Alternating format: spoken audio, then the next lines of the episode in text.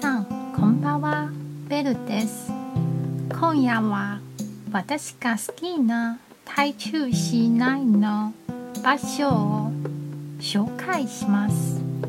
一つ目は国立自然科学博物館です。内部には科学センター生命科学人類文化。地球環境。立体劇場。宇宙劇場。という6のエリアがあります。体調には他にも高美湿地武林農場。地堡遊園地など有名な観光地があります。私もまた行ったことがありません。いつかまた皆さんに紹介します。二つ目は体調効果歌劇院です。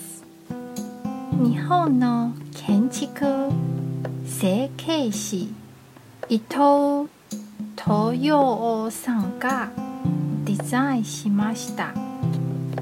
サウドケーブというコンセプトで人空気音表現者環境が流れるように融合し共生する建築です。とても独創的で綺麗ですよ。私が好きな建築士伊藤東洋さんはこう話しています。劇場のどこにいても人々は音や光や空気の流れを感じることができます。壮大な宇宙の輝きを間近に感じることのできる体全体に訴えかける建築です。